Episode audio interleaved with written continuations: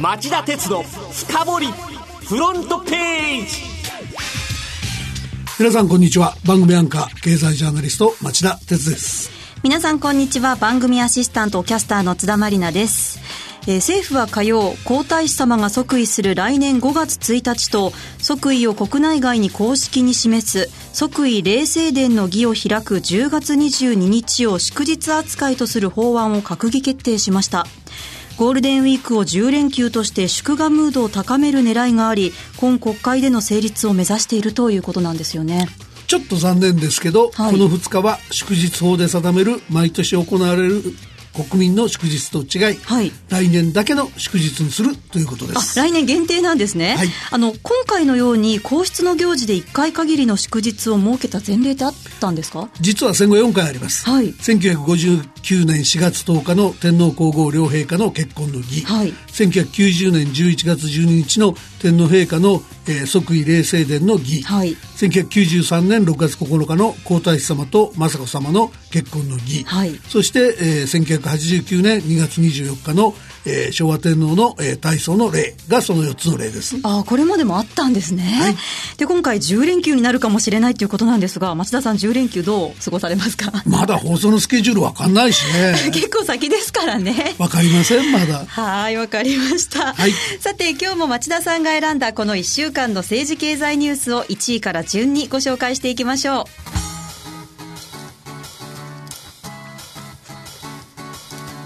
町田鉄の深掘りフロントページ。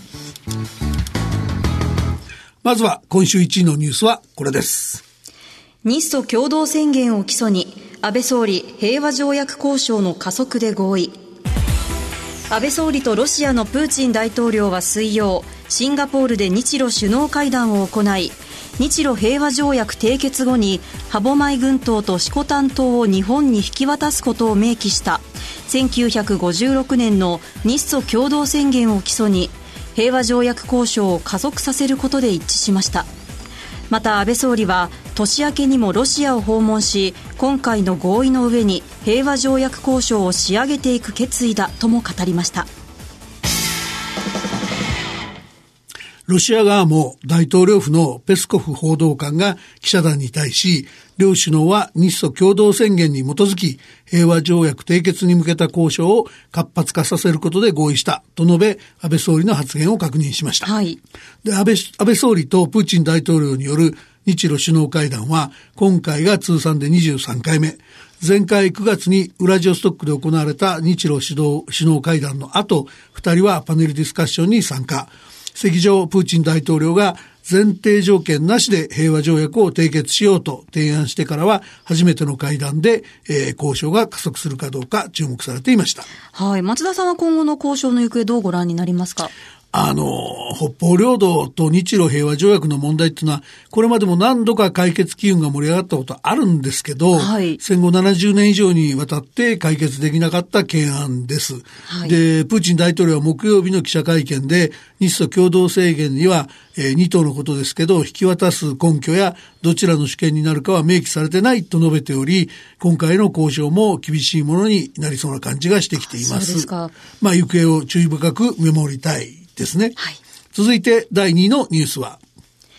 外国人労働者の受け入れ問題。政府は5年間に最大34万人を受け入れる方針。外国人労働者の受け入れ拡大に向けた出入国管理法改正案が火曜午後の衆議院本会議で審議入りし政府は2019年度からの5年間で最大34万5150人の受け入れを想定していることを明らかにしました。政府の試算では2019年度からの5年間に労働者不足が最大135万人程度に達すると見込んでおり、出入国管理法改正案で新設する在留資格特定技能で、えー、不足を補うとしています。はい、で、えー、厚生労働省によると外国人労働者数は2017年10月現在で127万人いるとされており、えー、今後の5年間でほぼ2倍に増えることになります。で、労働力が不足すると考えているのは、考えられているのは、最大で6万人が不足する介護業。それを筆頭に、えー、外食、建設、飲食料製造、えー、農業、ビルクリーニング、宿泊業など14業種が、えー、想定されています。はい、続いて3位のニュースはイギリスの EU 離脱で急展開。メイ首相が暫定合意案の閣議了解を取り付け。EU ヨーロッパ連合からの離脱に関する暫定合意案に関してイギリスのメイ首相は水曜難航が確実視されていた閣議了解の取り付けに成功しました。暫定合意案は交渉官レベルで合意したもので2020年末に離脱移行期間が終了した後も懸案となっているイギリスとアイルランドの国境管理問題が解決するまではイギリスが EU との関税同盟に暫定的に残留することが柱となっています。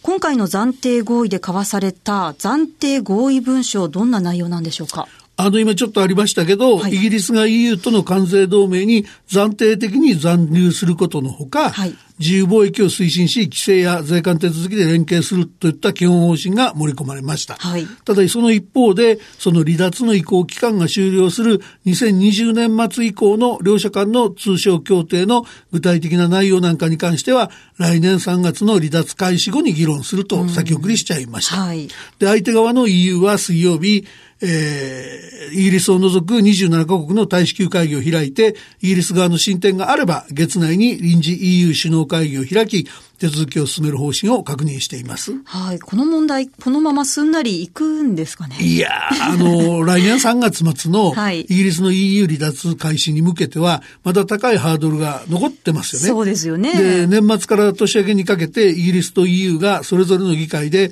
暫定合意案の承認を得られるかがそれで、えー、で、あの、木曜日になってイギリスのラープ EU 離脱担当大臣とマクベイ雇用年金大臣がメイ首相に抗議する形で辞任したことが、えー、混迷に拍車をかける可能性があります。はい、でもし議会承認を得られなければ、離脱が、えー、合意なき離脱となり、経済が混迷してメイ首相の総辞職を招く恐れだってあると思います。はい、それでは4位のニュースはこれです。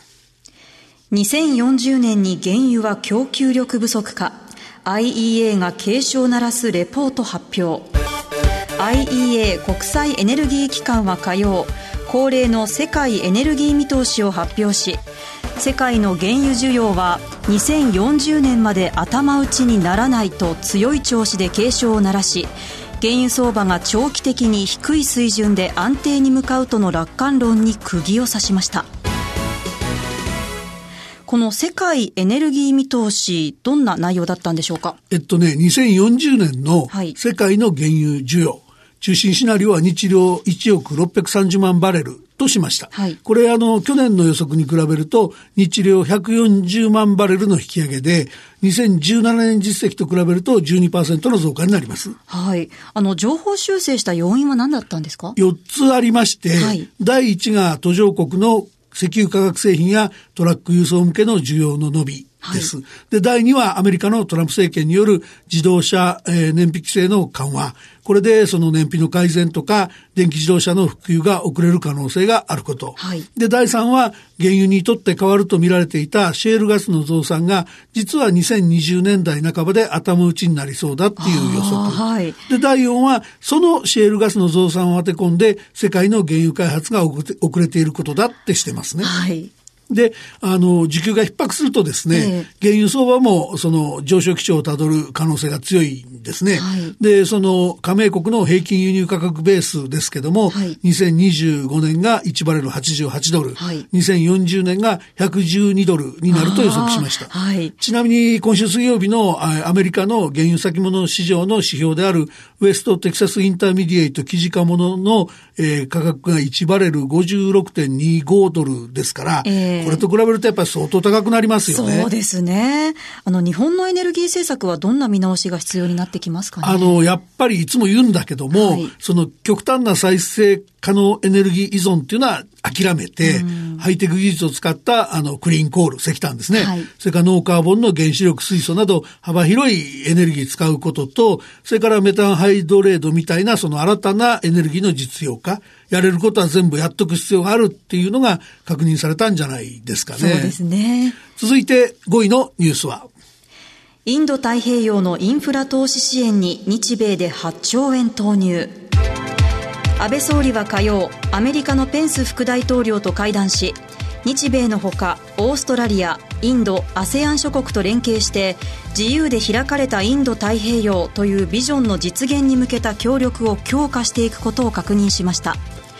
会談後の共同記者発表でペンス副大統領は自由で開かれたインド太平洋の発展を期すため日米合わせて最大700億ドルおよそ8兆円のインフラ投資の支援を実施する考えを表明しましたこのビジョンは、あの、中国の一帯一路構想に対抗するものですよね。はい、で、インフラ投資の支援の内訳なんですけど、アメリカが600億ドル、日本が100億ドルの、えー、投融資枠をそれぞれ用意するということでした。はい。まずは1位から5位までのニュースでした。町田鉄の深掘りフロントページ。はい、えー、第6位のニュースはこれです。10月の三大都市圏のバイトの平均時給が1047円と過去最高を更新。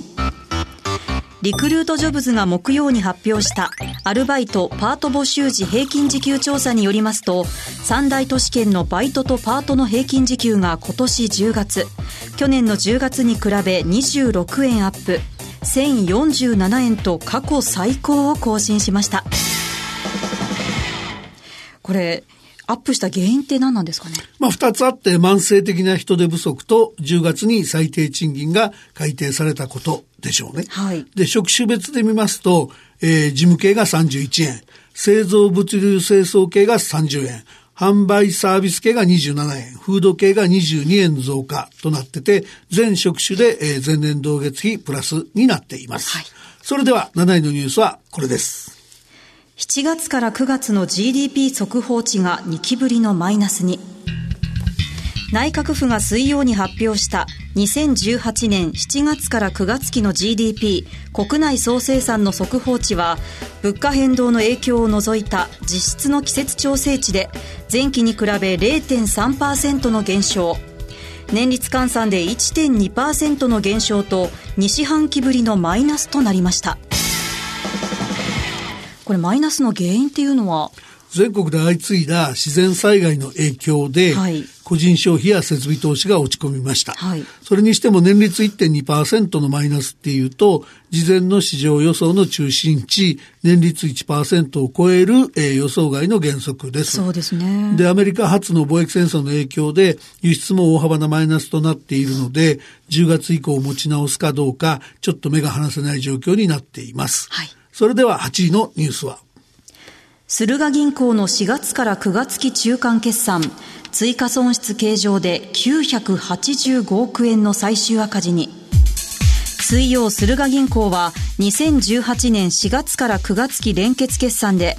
審査書類改ざんなどの不正行為の横行が明らかになったシェアハウス向けの融資に関して焦げ付きに備えた引き当て金を積み増した結果。最終損益が前年同期の211億円の黒字から一転985億円の赤字に転落したと発表しました。これってこれで事態は収集できますかね？いやまだちょっと不透明なところがあるんですよね、はい、あの合計でね融資残高がシェアシェアハウス向けの10倍以上もある投資用不動産ローンとか、はい、ワンルームマンション融資といった他の分野でずさんの融資がないっていうのはちょっと断定できないですし、でね、で、シェアハウス向けに代わる収益源が見当たらないっていう問題もありますよね。はい、で、そもそもどういう焦げ付け対策をしたのかを見ないと、先行きのリスクの大小は論じられないっていう問題もあります。はい、ただ、ごめんなさい。ここではね、そんな時間はないので、はい、先を急ぎましょう。そうしましょう。9位のニュースは。東証ソフトバンクの12月上場を承認。東京証券取引所は月曜ソフトバンクグループの通信子会社ソフトバンクの上場を承認しました。上場は12月19日。ソフトバンクグループは100%保有するソフトバンク株の4割程度を国内外で売り出し最大2兆6000億円の資金を調達する見通しです。あの、新規上場の際の市場から調達額としては過去最大になる可能性があると言われてますが。